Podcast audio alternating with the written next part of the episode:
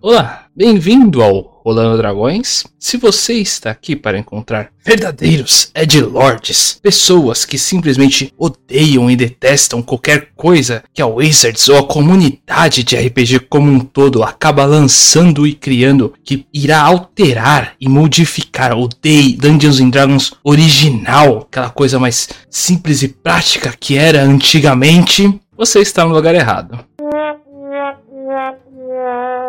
Então, verdadeiros fãs da Wizards como um todo, que simplesmente idolatram qualquer tipo de coisa, façanha que a comunidade acaba criando, que irá realmente deixar seu jogo mais aberto às suas interpretações como um todo e mais lindo e claro da forma como você deseja, você achou errado. Mas, se está aqui para ver pessoas que amam D&D quinta edição como um todo e sempre tentam realmente melhorar nossos jogos, e não apenas os nossos, mas a comunidade como um todo, com novas builds, monstros mais fortes e até mesmo homebrews diferenciadas para amplificar os jogos de cada um de vocês, agora sim você está no lugar certo. Eu sou o Ivar, aqui ao meu lado está o André, do outro lado nós temos o Douglas e hoje iremos ter um assunto novo aqui no canal, pois incluindo até o livro é novo, olha só. Mas antes de falar disso, eu peço para vocês, por favor, conhecerem um pouquinho mais a comunidade do Rolando Dragões. Nós temos tanto um Facebook quanto um Instagram, um Twitter e até mesmo a comunidade do Discord, um blog. Conselho vocês principalmente dar uma seguida nesses últimos dois aí. O Discord por ser aonde a gente mais interage com a comunidade como um todo e o blog por vocês terem mais informações dos homebrews e monstros, até mesmo builds que nós criamos ali, tudo mais catalogado, claro para vocês. Além disso, nós temos a Twitch do Rolando Dragões, onde nós fazemos nosso jogo todo sábado às 4 horas da tarde. Nesse momento estamos com o Brave World World, jogando com uma galera bem engraçada como um todo, tentando se divertir ao máximo. Então dê uma passada por lá no Rolando Dragões. Não mais que isso, vamos agora ao Monsters of Mordecai, conhecer um pouquinho mais dessas raças, abre aspas, novas que eles nos apresentaram. What's a monster? A miserable pile of HP. What's a player? Is a miserable pile of temporary HP.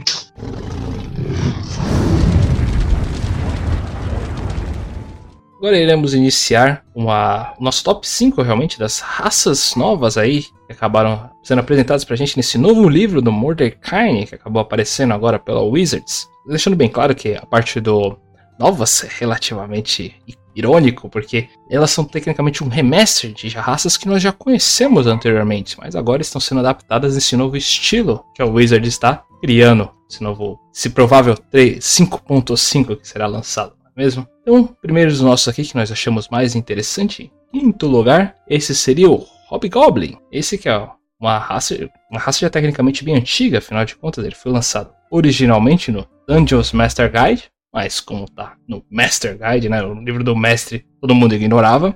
Logo depois disso ele acabou aparecendo no Eberron, e para não ficar sozinho também teve uma participação no livro do Folo, literalmente com a mesma raça mesmo, só colocaram mesmo para não ficar preso em um, em um único estilo de jogo, por assim dizer. Então agora ele está no Mordecai e veio realmente de uma maneira bem interessante. Ele agora é um Goblin mais amigável e interessante, pois ele pode utilizar o ação Help como uma ação bônus. E realmente auxilia bastante a galera dele como um todo. E eu deixo essas especificações mais claras para o André, que é o nosso especialista aqui no quesito de builds como um todo. Especifica mais, especifique mais como essa nova raça está tão interessante. Por favor. Acho que para começo de tudo, seria interessante ver como é que ele era feito antes, que ele já foi lançado em dois livros, primeiro em Eberron e também no próprio livro do Fogo, também é um Guide to Monsters, que veio com essa ideia de criar mais monstros jogáveis. Só que nas duas vezes eles só fizeram uma exportação de Everon para Forgotten Realms e mantiveram todo o aspecto marcial dele.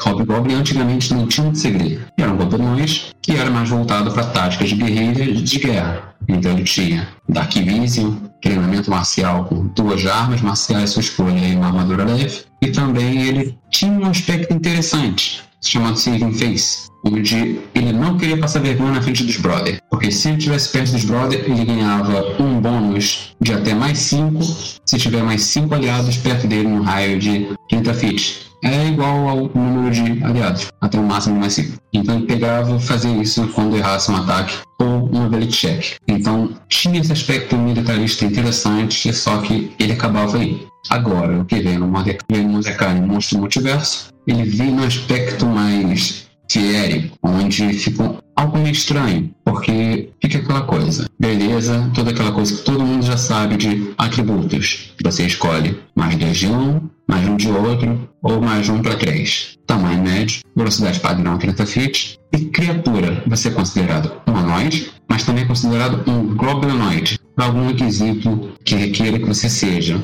Porque disso, geralmente magias ou algum feat que tem algum requisito racial daqueles 60 feats padrão, só que a partir daí já muda. O Goblin não tem mais aquele aspecto marcial, guerreiro, linha de frente. E sim, ele tem um feio ancestral, que é a mesma coisa do Elf. Você tem vantagem em saving throws que possam ou te fazer evadir ou encerrar o efeito Charmed. E tem Fey Gift, onde você usa a sua ação Help agora em Bonus Action você pode fazer isso número de vezes seu bom de proficiência. Isso vai ser muito visto daqui para frente que eles pegaram usaram esse bom de proficiência e um descanso longo, que assim cria uma escala legal e também não fica abusável. Então muita coisa daqui para frente vai ser feita nesse sistema. E começando nesse terceiro nível, que geralmente eles têm essa mecânica também de terceiro e quinto nível, que, que ele consegue? Com essa bonus action, ele pode escolher três opções. Hospitalidade, onde quando ele usa Help na bonus action, o aliado que usa o Help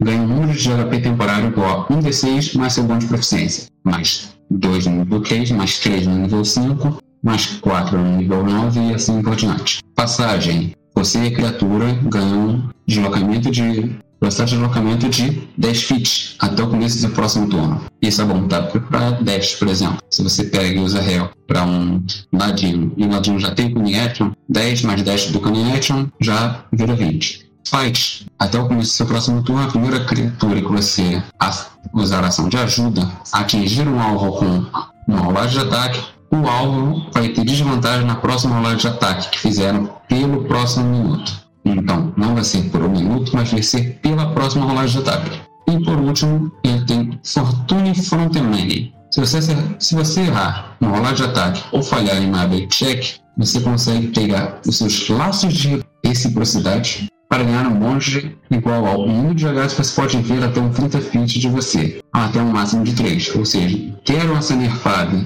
na habilidade que seria marcial dele, torná-lo bem mais family friendly, para eles pegarem e fazer ação de help ter um bônus sem afetar tanto. De novo, você pode usar isso no número de proficiência, você recupera tudo no descanso longo. E como sempre, linguagem você consegue ler, escrever e falar comum e mais outra. Isso aqui foi a lista do que eles fizeram. Agora, que eu acho disso tudo aqui. Ficou completamente estranho.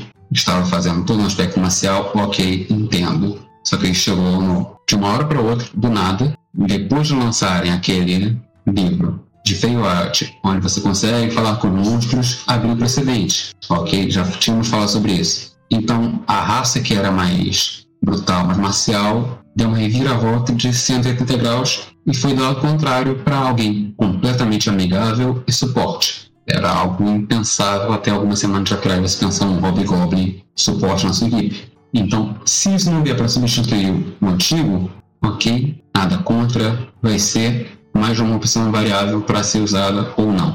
Só que o meu problema aqui, em geral, é Feira Ancestral, que de novo a própria fada não tem enquanto alguém que seria um humanoide ou goblinoide não tem. E nesse livro vieram muitos, mas muitas criaturas que agora são declaradas como feio, enquanto a fada não tem. É, a grande ideia aqui, eu não, não acho que seja a que a Wizard está fazendo o que a gente queira, entre aspas, que seria abrir mais opções para criaturas diferentes. Hobgoblin ele sempre teve a lore dele muito militarizada. Você pega os stat blocks dos Hobgoblins como monstros, eles são bem militarizados. Eles têm lá, por cargos, tem um Hobgoblin, tem um Hobgoblin Capitão, né, o Captain, aí tem um Hobgoblin Warlord. Então você vê que são coisas bem militares, eles têm, essa estrutura dentro deles. Apesar de Fey, lembrando que a gente fez também um podcast sobre Fey, a Feywild, quando for sobre The Witchlight, a Feywild não é só beleza, bonitinho, legal. Não, a Feywild pode ser muito feia, a Feywild pode ser bem traçoeira, ela pode ela também tem uma coisa de sobrevivência dos fortes lá dentro.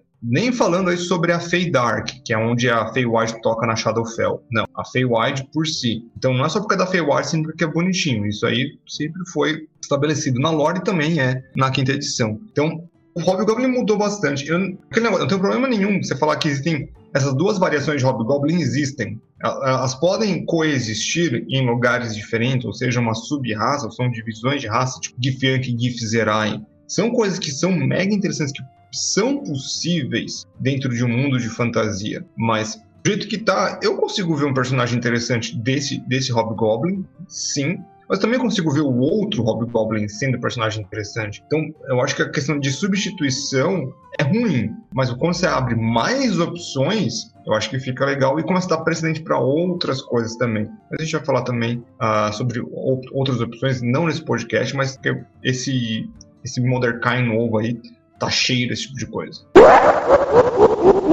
Seguindo adiante, próximo aqui dos nossos, o quarto melhor nova raça, melhor raça remake, temos aqui no novo, no novo livro do Mordecai. Esse seria o Cobalt. Essa é uma raça odiada por muitos, acredito. em geral é um monstro, assim como o anterior ele também tinha no Dungeons Master Guide, mas era uma grande porcaria como a raça utilizava. Número porque seria menos 4 em força, então todo mundo ignorava. Depois disso ele foi lançado também no Volo, e de monstros ficou relativamente mais interessante, mas ainda assim uma raça totalmente ignorada pelo resto, porque só ganhava 2 de destreza, olha só. Aí ele teve um momento ali numa UA, ali a UA dos dragões, já um timezinho. Ficou mais interessante, foi tipo o melhor Cobalt até agora. E agora, finalmente, no, nesse Monsters of Multiverse, nós temos o melhor Cobalt de fato, sem dúvida alguma, agora oficial, para vocês poderem utilizar. Finalmente, vale a pena jogar com um Cobalt, olha só. O mundo gira. Só para deixar aqui a menção, que para mim, se o player quisesse me falar, mestre, eu quero jogar de Cobalt, para mim ia ter que citar a senhorita amarelo. Com educação aplicada, você pode fazer tantas coisas. Você pode ser lixeiro, motorista do carro de lixo, recolher o lixo do carro de lixo. A lista é infinita. Cara, literalmente para isso que servia só o Cobalt. Implorar, rastejar e ficar no escuro, porque ele tinha ação na Sensitivity, e agora não tem mais mas vou fazer um apanhado de coisas de como estava antes, como está agora. Dark Vision, 60 feet, padrão, era uma criatura small, de 30 feet. Em parte se deve ao fato dele só ter mais 2 de destreza e não ter mais nada. Ele tinha uma característica chamada Grovel Cower and Bag, seria basicamente característica do kobold monstro remanescente, onde ele implorava para dar vantagem aos aliados contra os inimigos, enquanto ele distraía em 60 feet, em 10 feet ao seu redor. Mas ele não podia fazer isso por, de novo, George Grass, mais uma vez. Então, tática básica de Kobold era pega o Kobold mais bruto e joga lá na frente para ele fazer isso e dar vantagem para todo mundo atrás. Outra coisa é Pet Tactics, que realmente entendo argumento da Wizards. Fica estranho um player ter Pack Tactics, porque ele era praticamente o único, a única ficha de player que tinha Pack Tactics. Então nem fiquei, ah, você dá vantagem para o outro aliado. Não, aqui ele tem vantagem no ataque se pelo menos tiver um dos aliados ter cinco fichas da criatura que não está capacitado. Ou seja, o Kobold antigamente só servia para uma coisa, garantir sneak attack. E a terceira coisa é Sunlight Sensitivity, onde ele teria desvantagem em ataques teste de percepção enquanto estivesse um alvo entre o seu ataque ou que você estiver percebendo um luz do sol direta. De novo, fica aquela coisa. Tendo as fortalezas. Mas aqui a gente vai ver que mesma coisa do Hobgoblin estava indo para uma direção e foi para outra completamente oposta. Eles não tentaram consertar o que estava dando errado. Eles tentaram simplesmente fazer o caminho contrário. Porque aquela passiva de implorar pela sua vida, etc., continua a mesma coisa. Só que agora se chama Draconic Cry. Ela faz exatamente a mesma coisa, só que você pode usar um de vezes igual ao seu bom de proficiência e carregar um descanso longo, pelo mesmo sistema que já foi dito. Pode ser usado em ação bônus. Ok, aqui temos um ponto, porque de ação para ação bônus já muda muita coisa, normalmente a ação agradece. Só que também eu já penso, na verdade, sempre da ficha nessas coisas.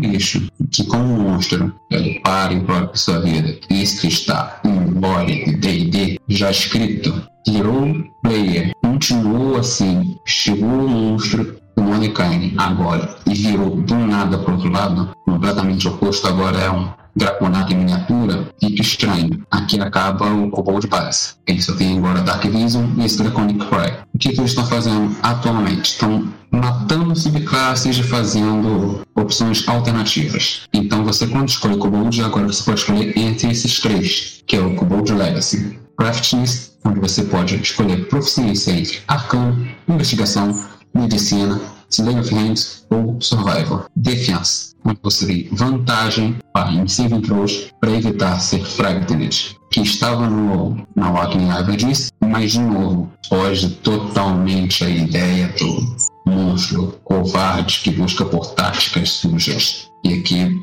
não se importa de sujar a mão ou sacrificar aliados. É, D&D está seguindo uma linha muito family friendly que tá estranho quando você simplesmente passa por cima de tudo que você já escreveu, tudo que você já fez. Então, continua Draconic Sorcery. Agora você pode escolher um que entre as habilidades de Sorcery, escolher inteligência, sabedoria ou carisma como sua habilidade de conjuração para esse cantrip. E de novo, linguagens comum ou uma linguagem que você e o DM acharem apropriadas. É, a grande diferença aqui é que o, o Kobold, ele tinha esses vestígios de quando ele era um monstro, que realmente, o Kobold era um bicho de CR muito baixo, para você realmente começar a passar muita coisa para ele, então, não vou falar que é o melhor possível, mas diferentemente do, do Hobgoblin, ou é esse Kobold novo, do novo Kind ou é aqueles antigos que realmente são, assim, tem aquela ideia da novelidade, né? Ah, eu quero jogar com um personagem que ajuda, um personagem pequeno, sei lá o quê. Mas o quanto tempo vai durar essa paixão do jogador querer jogar com esse tipo de personagem, eu creio que é baixa. Não consigo ver, eu isso é experiência minha, não vou falar por todo mundo. Ter um tipo de nicho tão pequeno, pra você, ah, vou ajudar os outros, sabe? Jogar de suporte. Pô, uh, clérigo, paladino e bardo fazem suporte muito melhor do que isso sem ficar comendo ação. Como o André falou, a economia de ação é tudo. Mas realmente foi muito diferente. E, enquanto usou o outro o Goblin era utilizável, esse outro Kobold era tipo, sério. Sinceramente, é uma raça que é jogável por ser jogável, porque eu não me lembro de ninguém nunca ter nem citado, nem querido fazer. Ah, é tão estranha, tão, tão tão pequeno uso que nem o André usa para muita build. então você vê como usa tão nicho que não dá para fazer tanto. Então eu acho que realmente para poder fazer um, um, um, monstro interessante que dessem algum outro tipo de características interessantes. E você ficou, não é uma, uma raça que ela vai ter tanta utilidade assim, vamos dizer assim, sem, sem ser esse family friendly. Então, eu acho que deveriam fazer um kobold um pouco mais agressivo para ter essa, a, uma ideia e menos pacífico. Porque realmente, se você for pensar então para D&D um jogo tão pacífico, bem, é outro D&D. Número 3, então. E agora, então, para a gente, foi mais interessante aqui, essa nova lista de raças, seria o Kenko. Sim, o Kenko foi uma raça já bem diferente diferente como um todo. Lançou primeiro no Dungeons Master Guild, de novo, Livro do Mestre, e no Folo. Pouco de atenção, de certa forma, principalmente pela sua característica de não saber falar corretamente. Ele normalmente tinha que imitar os outros, então ele tinha uma desvantagem narrativa bem interessante como um todo e acabava chamando a atenção do pessoal. Agora nós temos a nova versão dele que, infelizmente, tirou essa característica específica dele da dificuldade de falar e relativamente melhorou suas comunicação, isso daí deixou mais. Não, não deixou mais, ele já tinha antigamente mesmo, já era bem, já era bem jogável uma, uma Me Cry. Só realmente tirou esse probleminha dele e deu uma melhorada nele e alguns outros fatores. Só uma coisa aqui, por exemplo, bora lá, mesmo padrão, a mesma coisa de arte. Eu chegava com mais 10, mais 2, mais 2 de destreza, mais um de wisdom, era também médio, padrão, e velocidade 30 fiz, porque era uma raça ágil, não tinha problema com nada, Ok, tudo certo. Expert Forgery, ele pode duplicar ou simplesmente falsificar, seria o termo melhor aqui traduzido, a escrita e o trabalho escrita de outra criatura. Se você tem vantagem em todos os cheques feitos para produzir ou duplicatas de documentos ou simplesmente forjar documentos. Nesse sentido aqui, falsificar. Kingo Training. Você é proficiente em duas skills: Acrobatics, Deception, Stealth ou Sleight of Hand. Mimicry. Você pode imitar sons que você ouviu, incluindo vozes.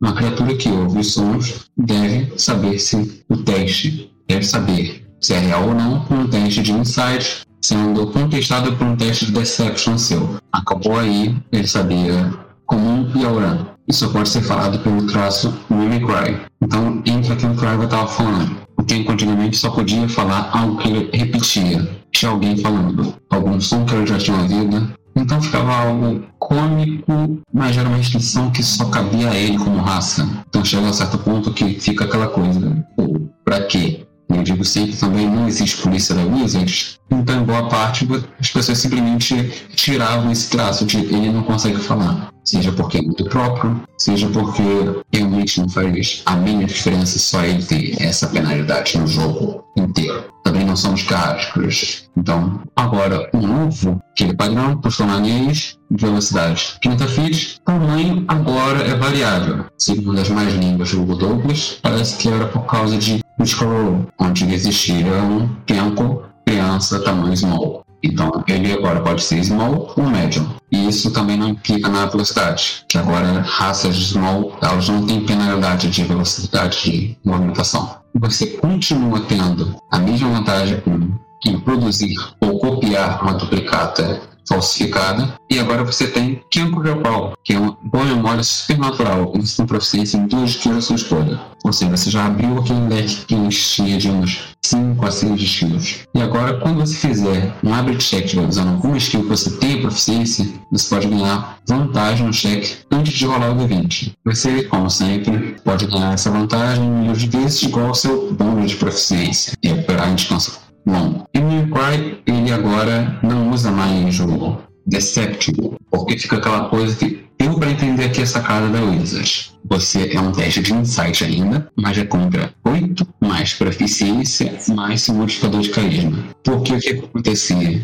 Você, como Kenko, para usar o Mimicry direito, tinha que ser obrigado a investir em Deception. Isso eu, para mim, não fez nem cheiro, mas para Wizards, segundo sua nova, digamos, política empresarial, é inconcebível você obrigar o player a alguma coisa. Não digo porque sou contra, não digo que sou a favor neste caso. E realmente você precisava de uma perícia específica para esse conjunto, mas ela já vinha racial. Então, de novo, era aquela coisa que tanto faz, e no tanto faz você se tanto faz, é porque não tá agradando tão legal. Então, beleza, aqui eu apoio. Pode fazer, é uma característica racial, faz sentido ele ter proficiência com isso. E de novo, agora é comum e outra linguagem que você e DM concordem, seja apropriada. É, o Kenko perdeu ou ganhou a fala, e com isso traz então a, a retirada de uma característica grande do que era da raça. Eu estava comentando aqui no pré-podcast aqui sobre isso e, eu, e o Ivor falou e o Ivor falou então que, pô, tudo bem que é, eu, eu demonstrei meu lado do jogador de vampiro, falei, é normal para mim as raças virem com uh, defeitos próprios, defeitos já em conjunto, compra casada. Você pega uma coisa e já vem com defeito. Para mim, na minha mente, isso é tão comum que quando o Ivor falou, pô, mas só ele vem, eu falei, isso é uma verdade. Então, é, realmente, com tudo isso faz muito sentido. Agora, a parte de tirar o Deception também é uma parte que faz sentido. Essa nova política muito branda, uh, isso aí a gente vai ter que de novo apontar para o Tasha, o Tasha é onde veio a ideia então de poder trocar subclasse, você poder trocar a tatuagem mágica não ser fixa no seu corpo, poder conversar com monstros, etc, etc, são coisas então que demonstram uh, um sistema que era uh, hard, né, não de difícil, mas era um sistema rígido de jogo para um sistema soft. É igual o, a ideia de hard magic e soft magic, que são estilos de magias literários, né, que você pode ter uma, uma magia que é muito bem explicada e uma magia que é não muito bem explicada. Isso também não significa a qualidade da obra. O Tolkien usa muito mais soft magic, que tipo, o que um anel faz? Deixa invisível? Não, ele corrompe. Como? Mas a gente está falando de D&D mais especificamente, nós estamos falando de RPG. D&D é, um, é um jogo, assim, eu sei que não é só isso, mas a raiz do D&D, a ideia base, até mesmo no quinta edição, querendo ou não, é o combate tático. Muitas das coisas são feitas para combate tático. O quinta edição nasceu desse jeito. E o 5.5, talvez, o que ele está mostrando aqui, tá indo cada vez menos para esse um termo mais narrativista. Mas o jogo tem muita coisa, muita coisa de um combate de, uma, de um modo mais antigo tático. Então você começar a colocar muita só coisa, muita coisa soft, muita coisa maleável aí dentro, com menos escolhas rígidas para os jogadores, pode ser um problema ao longo do tempo. Se essa bomba vai explodir ou não, aí já é outros 500. Mas é uma, coisa aí então que a gente vai ter que se preocupar no futuro. Essa coisa ficar muito maleável, muitas das coisas aí dentro do combate tático vai ser perdido dentro do D&D. E número 2. Esse daqui que pra gente foi o mais interessante seria. A gente é realmente um dos mais interessantes, olha só. Esse seria o Yuan Chi.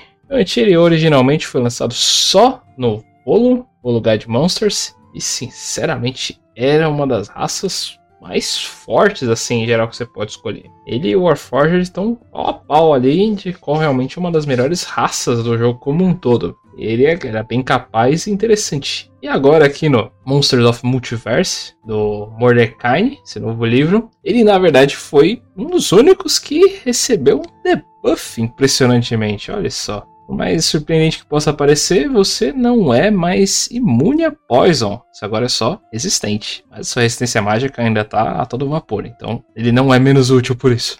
Lembrando também que além da resistência mágica, ele tem também Spellcasting Serpentino, que tem Poison Spray, I'm Offensive, Suggestion. Aí fica aquela coisa de novo. Você pode. Você tem essas spells. Então, se fazer um anti-caster ainda é uma boa opção porque você poupa magias aprendidas. Você pode gastar essas magias todas no Spellcasting ou Pact Magic. Só que, em geral, realmente, esse aqui é o foco. Porque o que, mudou dele do voo para cá? Primeiro, essa coisa de small medium que ainda nos confunde um pouco. Fica um negócio meio estranho, que não existem muitos méritos. Também não, hoje em dia, tiraram, parece, todos os deméritos de novo speed. Continuam tendo 30 feet sendo small sendo médio, mas ainda segue as regras, por exemplo, de empunhadura de armas pesadas armas versáteis. Essas duas ainda você vai usar, não vai usar elas em toda essa totalidade ou com desvantagem. Então, em quesitos mecânicos, não existe, demérito, não existe mérito algum você fazer um small. Mas provavelmente é por furry ou simplesmente gosto, flavor, que fica bonitinho e fofinho. Tá seguindo por essa vibe mesmo. Mas eu acho que a principal aqui seria o que a já disse, que das 30 raças que jogáveis que apresentaram nesse livro, essa foi a única que eles nivelaram para baixo. Pelo menos essa raça aqui dá para dizer, ok, isso aqui não foi só um livro de buff e importação para outros cenários. Com o próximo monstro a gente vai ver que ele já existia, só que ficava num cenário muito específico dele. Existia um complemento só para ele. Só que ele acabava não sendo introduzido no mundo gerais, então ficava meio por fora. O último tem muito que dizer quem deve saber mais é o Douglas em geral da história de lore dele. Então por que, que não faz sentido toda essa bagalha aqui? O Yuan Ti, em base, ele sofreu um bom nerf. Né? Ele perdeu a imunidade dele. Mas, mas, por outro lado, o que aconteceu foi que ele ganhou pontos onde ele quer. Que agora essa é a nova tendência, né? Então ele pode ganhar pontos onde ele quiser e perdeu a imunidade dele. Beleza. Então, de certa forma, ele ficou um pouco mais maleável para poder, então, se encaixar em outras classes, porque mais dois de carisma é aproveitável, então, para casters como Warlock, Bardo e alguns tipos de Paladino. E Sorcerer, obviamente. Mas, tirando essas classes, então, ele podia ficar um pouco preso. E resistência à magia, é um negócio que todo mundo, mas todo mundo pode se beneficiar. Sabe? Tanto linha de frente quanto linha de trás, linha média, não importa quando você estiver no grupo, ter essência magia é extremamente útil. Deixa deixar um ponto bem claro: uh, habilidades de monstros que não são por slots não são magia, são habilidades naturais. Então, é outros 500. É muito importante lembrar sempre. Em questão de lore, os Yuan-Tis foram umas primeiras civilizações e eles venderam a alma deles para um tipo de deus maligno e agora se tornaram uh, homens cobras que não podem se reproduzir precisam de outras coisas uh, ah, para poder se reproduzir. É isso. Faz de ter small. Olha, gente, essa papo de small, é, para mim, é, é, muito mais que a parte narrativista do fofinho e bonitinho, porque para mim é tipo tanto faz. Eu acho que a, a criatura small teria um 5 25 feet de movimento sabe? Mas é que a gente estava falando antes, do outro tópico, que é tem as escolhas, as escolhas que têm que ser determinadas e elas trazem, cada escolha traz consequências positivas e negativas. Vai ser muito mais um estilo de jogo, e acho que do, do Ivar e do André também, a gente fica meio embasbacado quando a gente vê isso, mas calma, é pequeno, então tem que ter algum tipo de desvantagem, porque faz sentido. Mas lógica nem sempre é tão bem-vinda em D&D e essa coisa uma narrativista também. Então, apesar desse debuff, apesar de, de e tem ganhado, então acho que fica elas por elas no final do dia, no caso do Yuan-Ti. O grande, o top máximo do Yuan-Ti era a sua resistência à magia, nos no meus olhos, pelo menos, sempre foi. Então, para mim, isso aqui, uh, o, só quero tocar então num ponto que muitas das raças perderam a ideia de, da sua sociedade serem malignas ou serem ruins, né? Agora todo mundo não, você não tem um alinhamento que é normalmente da sua raça, né? No Volos tem uma grande descrição que é uma raça monstruosa, você pode ser de vários jeitos, que você te dá até opções. Nesse aqui já não vem com tanto. É mais fácil o que você quiser mesmo. Eu já quero dizer que assim, eu, existem sociedades malignas, sim, mas nem todo mundo dentro de uma sociedade maligna é maligna. Nós falamos muito mais sobre isso em alguns podcasts atrás, quando a gente estava falando sobre essas novas, essas novas ideias. Foi o que, que está acontecendo com a 5.5. É, até que a gente deu o exemplo do Dritz na época. Então, mais sobre isso naquele podcast em específico. Mas eu quero deixar claro, então, que uma sociedade maligna não faz um ser ser maligno só por ele. Tem grandes chances apenas. Então, para mim, o anti ficou ainda bom, ainda acho que é, é jogável. Eu, eu vou sempre deixar na, na, mão do jogador qual ele vai querer. Obviamente que não faz tanto sentido você escolher, sei lá, um dos dois, mas se você quiser mais carisma, você vai, você vai pro outro. Se você quiser outros status, você vai para esse. Eu acho que é, é uma opção plausível e ao mesmo tempo que me deixa confuso. Já que mudaram tanto, já que é pra ser uma coisa nova, mudassem. Então, assim, isso eu não tô reclamando, eu tô, isso aqui é eu exclamando a minha confusão. Se era pra mudar, por que não mudou? É isso que eu não entendo. Essa minha ideia de ser small, todas as criaturas de verdade, faz sentido nenhum para mim. Eu particularmente não vejo muito contexto. Mas eu acho que eu achava no mínimo engraçado caso todo mundo da. Um, um grupo de jogadores quisesse que todo mundo fosse small só pra fazer um Pocket Dungeon. Pocket Dungeons and Dragons, talvez. Seria no mínimo. Não faço questão. Novamente, aquela coisa. Concordar, discordar, pra mim, é uma ferramenta. Ferramenta, eu roubo. Então fica aquela coisa. Ah, pra mim, o que, que dá pra fazer com isso? Agora já pode ser mal. No geral, one shot para criança, geralmente tem um povo que gosta de fazer isso. Ah, vou apresentar D&D para meus filhos. Pego, faz, beleza, todo mundo criança, ou simplesmente já que D&D não tem essa coisa de idade, restrição, fica small Aí depois de um certo tempo, médio, depois small. Se a raça é grande, aí já vai uma escala maior. Raça large. Então, nasce médio, vira large e depois volta a ser médio conforme vai desinflando a idade. Só que fica aquela coisa que é uma lógica que não foi explicada, foi tirada do bolso, do nada, pro nada, sem objetivo claro. Não quiseram falar se era realmente isso daí de ah não acontece um nanismo muito comum dentro desse tipo de raça por causa de não se dar um trabalho de explicar. Meu problema com isso. Quando você não se dá o trabalho de explicar você deixa a mercê. E quando você deixa a mercê você não pode reclamar que vai ser mal interpretado. O número um, o último aqui dessas nossas raças desse podcast que nós achamos interessantes mencionar para vocês esse seria ninguém mais, ninguém menos do que o Turtle. Olha só, finalmente, assim como o André falou, esse daqui é uma raça meio estupidamente desconhecida. Foi lançada? Foi lançada. Putz, ele foi lançada no The Turtle Spec, Turtle Spec, que foi nem um livro, hein? Então, sabe, tá, tá, tá, tá por aí, tá no mundo, uma meia dúzia de pessoas ouviu falar, deu uma lida rápida e, ah, legal, Delírio coletivo. É um delírio coletivo que aparece aí no universo e meia dúzia de pessoas dá uma passada nesse universo aí. Literalmente tá muito preso num, num universo próprio. Então é uma raça que tá específica num, num lugar, num lugar ali.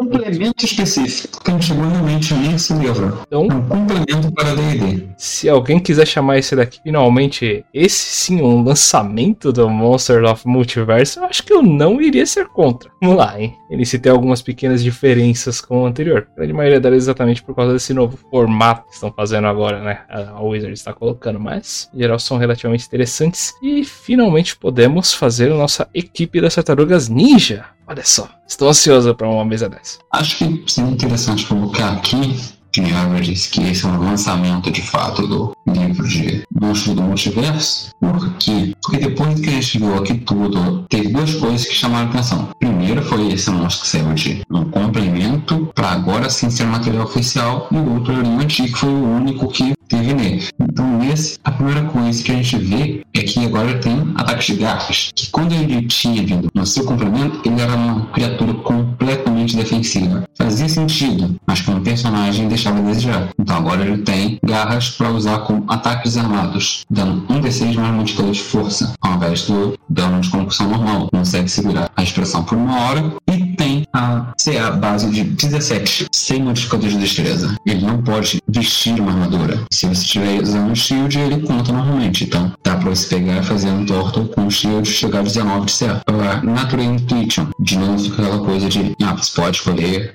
uma das skills da sua escolha. Animal Handling, Medicine, Nature, Perception, Stealth ou Survival. E por último, Shell Defense. Você pode entrar dentro da sua concha com ação. Até você se emergir, você ganha um bônus de mais 4 à sua CA e tem vantagem em testes de força e constituição. Enquanto estando da concha, você está prone. Sua velocidade é zero e não pode aumentar. Você tem desvantagem em testes de save throw de destreza. Você não pode tomar reação e a única ação que você pode fazer é uma ação bônus para a energia da sua concha. Isto inclui uma CA base de C7, que com uma ação você pode transformar ela facilmente em 21, mais possivelmente também em shield, mas que fica meio em questão de economização, porque se você for um marcial, você vai dar um D6, mas se é uma escolha de força de outras formas. Enquanto se você for também um caster, que a gente já viu recentemente no servidor, já levantaram essa possibilidade de um Tortle Mag para ter uma CA grande, sem precisar investir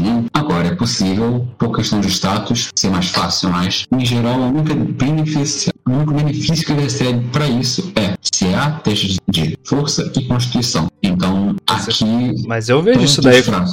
Mas eu vejo isso daí é. funcionar principalmente no tipo de um paladino. Que eu lembro que tinha um paladino que tinha uma habilidade que forçava os inimigos a atacar diretamente ele. Só aumentando tanto a sua CA, mesmo você ficando imobilizado, você literalmente inutiliza o bicho por Sim, alguns mas aí também tem a questão, por exemplo, o bárbaro da totêmico também faz isso. O problema é que você pegando o paladino, você já desperdiça todas aquelas proficiências armaduras. É verdade. Enquanto com o bárbaro, você já não usaria armadura, focaria realmente mais em obter armas e perícias, porque o bárbaro agora depois do taxa tem três perícias. Tem duas nível 1 e mais uma nível 3. E com essa armadura natural e uma dessas perícias, eu queria quatro perícias além da background 6. Para mim, esse daqui tá encaixando muito melhor pro Bárbaro do que para um Marcial ou até para um Casser. O Casser ele garante sim essa questão de, ok, você consegue ter uma CA, mas a CA só funciona para ataque físico. A partir do momento que, por exemplo, vem o Chama Sagrada, que é um teste de destreza, então, né, o cara não vai investir em destreza porque ele já vai ter uma CA que não depende dela. E ainda vai ter desvantagem se estiver dentro da concha. Bola de fogo é inimigo natural de Tortle. Então, ele eu já prevejo como sendo fraco contra a magia. Quase que o oposto do antigo. É, o Tortle é uma daquelas raças que a gente fala que finalmente saiu de modo oficial. Eu mesmo já me confundi que achando que o Tortle não era oficial, de algum outro lugar, mas.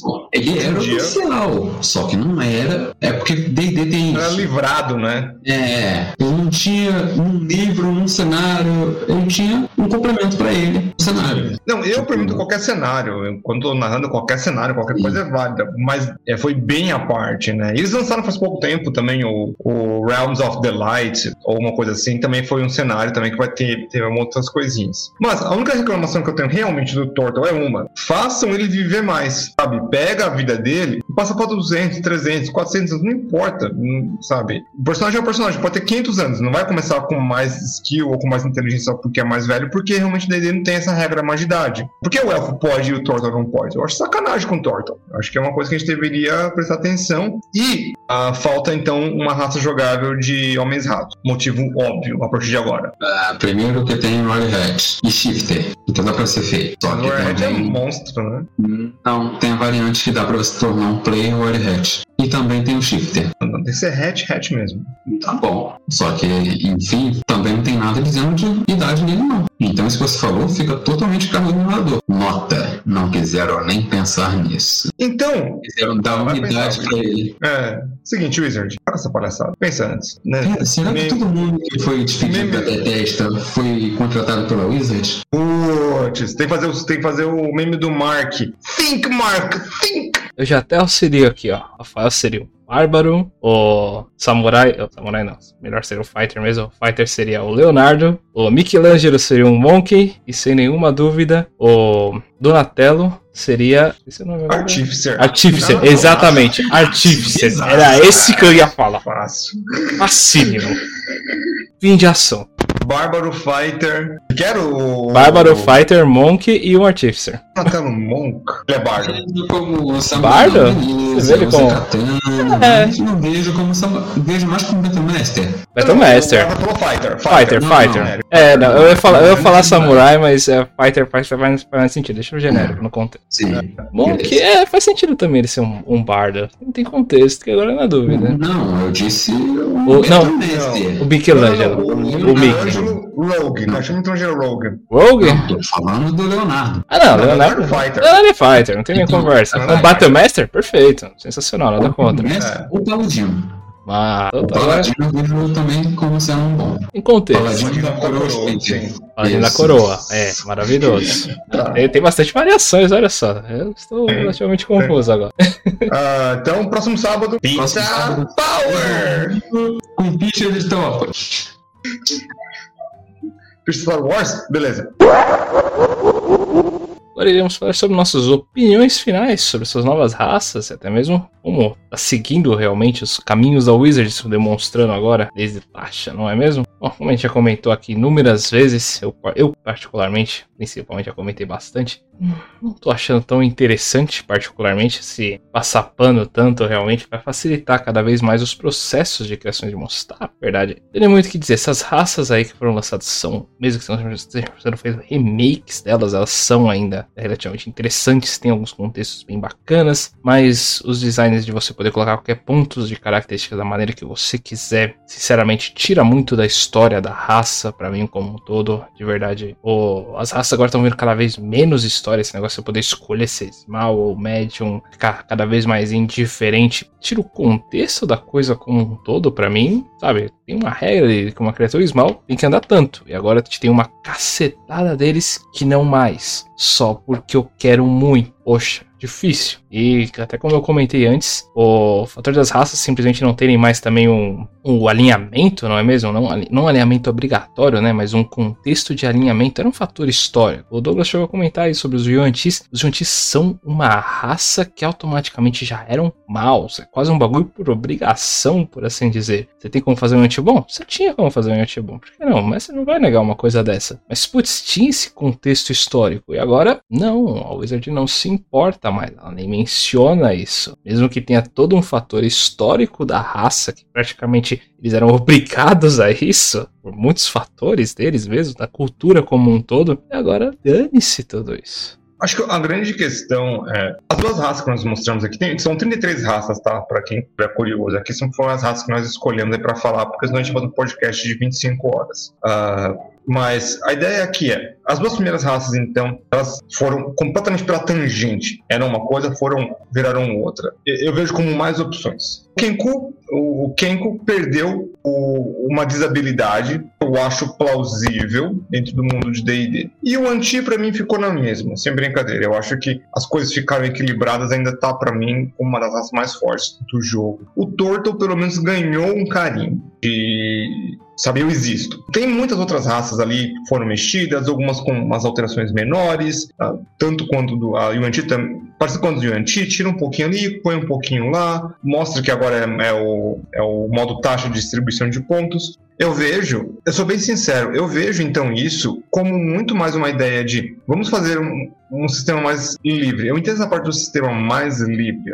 de você querer colocar os pontos que você quiser. Beleza. Como agora isso já está virando padrão, quando, quando começar 5.5, eu vou ter problema quase que zero com isso. Quando começar 5.5? Porque de lá já vai começar nesse negócio mais free, mais, mais freestyle. No momento ainda, ainda fica aquele gosto meio amargo de, pô, e aí, tem metade do material aqui, outros materiais não valem isso, e aí fica o negócio do. O, o jogador vai escolher só para pegar mais ponto, eu não vou poder liberar algumas coisas, tenho que liberar outras. É uma questão muito mais uma indecisão ali, muito mais um senso, senso de justiça que eu quero ter quando os jogadores estão criando os personagens dele. Dito isso, esse caminho mais narrativista da Wizard no total, para mim, pode dar muito certo se eles pelo menos mantiverem as regras antigas. É brincadeira, eu jogo D&D por causa dessas regras de combate. Me xinguem, falam, ah, é demorado, ah, é chato, sei lá o que, cada um na sua diversão é o que eu curto no D&D, isso. É uma, é, uma, é uma batalha tática muito robusta. Esse, esse é meu, meu negócio no D&D, tá? E, e, é muito popular, então tem bastante gente que gosta de, de, de jogar, tem bastante público para falar sobre isso, maravilha. Então, só não tirando isso e me apresentando cada vez mais coisas, e por que não, coisas como o Van Richter, se cada 10 livros um for um Van Richter, eu tô feliz ainda. Vamos lá que, querendo ou não, acabou no momento sendo a parte mais caótica dessa brincadeira, porque, para mim, são ferramentas que eu posso usar não existe polícia da Wizard. Então, ok, para mim vejo como preguiça editorial da parte deles de não quero ter este trabalho, não compensa, vai vender do mesmo jeito. Mas tenho segurança suficiente para, se eu quiser, padronizar tudo. Não digo que farei um trabalho melhor que eles, e sim que conseguirei, com o que trabalho até hoje, manter a mesma lógica editorial em minhas mesas. Então, por mais que, ah, é mais trabalho para é mais trabalho o mestre, compensa? Quase nunca. Mas criar ferramentas, elas compensam mais ao longo do tempo. Eu ter que fazer isso e padronizar de forma que a 5E permaneça como 5E até o final, consigo fazer? Consigo. Vale a pena? Depende da mesa. Então, não vejo como sendo obrigado a aceitar tudo que me derem e usar da forma que esperam. Não existe copyright para jogar D&D. Existe para você falar do material, apresentar o material. Agora, para jogar você e sua mesa, entre quatro paredes, vale tudo. Então, como não existe polícia do D&D, posso simplesmente botar um dia e, ó, Reborn pode, mas sobre nessas condições. Então, eu não tenho problema com o jeito que D&D está indo. Vai ter quem vai aceitar, vai ter quem vai negar, e eu vou mudar a minha própria imagem e semelhança. Agradecemos a todos vocês por terem ouvido aqui mais um podcast do Rolando Dragões. Não esqueçam, dê uma comentada aí abaixo. Nós falamos aqui dos nossos cinco favoritos desse novo livro, Master Guilds of Multiverse. Então, se vocês já leram aí, viram todos esses 30 e pouquinhos aí que o Douglas comentou, falem vocês aí quais são os seus cinco favoritos dele, o que vocês acharam mais interessantes, por que não? Vamos dar uma olhada também, participar como um todo comentando. Diferente do que peço para vocês, por favor, não esquecerem de conhecer um pouquinho mais nossa comunidade do Rolando Dragões. Nós temos tanto o Facebook quanto o Instagram, o Twitter, principalmente o Discord, nosso blog, onde vocês vão poder, interagir mais diretamente conosco no Discord. No blog terão todos os nossos builds e monstros e homebrews que nós lançamos por ali, tudo mais arrumadinho diretamente para vocês poderem colocarem nas suas mesas da maneira como quiserem. Como o André falou, não existe polícia da Wizard. Se quiserem alterar qualquer coisa também ali, fiquem à vontade, vocês não vão ter o blog, terá informação na sua mesa. Claro. não mais do que isso, nós também temos a Twitch do Rolando Dragões. Todo sábado às 4 horas da tarde nós temos o nosso jogo Brave World World. Nesse momento, muito divertido com a galera, um jogo de Dungeons and Dragons. Dê uma passada por lá e entrem nessa loucura conosco. Então, desejamos a todos vocês uma boa tarde, uma bela noite e perfeitas rolagens principalmente pro Yuan-Ti, tadinho, perdeu a imunidade dele. Mas ainda a minha raça favorita, segunda raça favorita de D&D. Tá falando ah, do Yuan-Ti? Nem gosto da fada, eu sou a favor dela ter filhos ancestrais.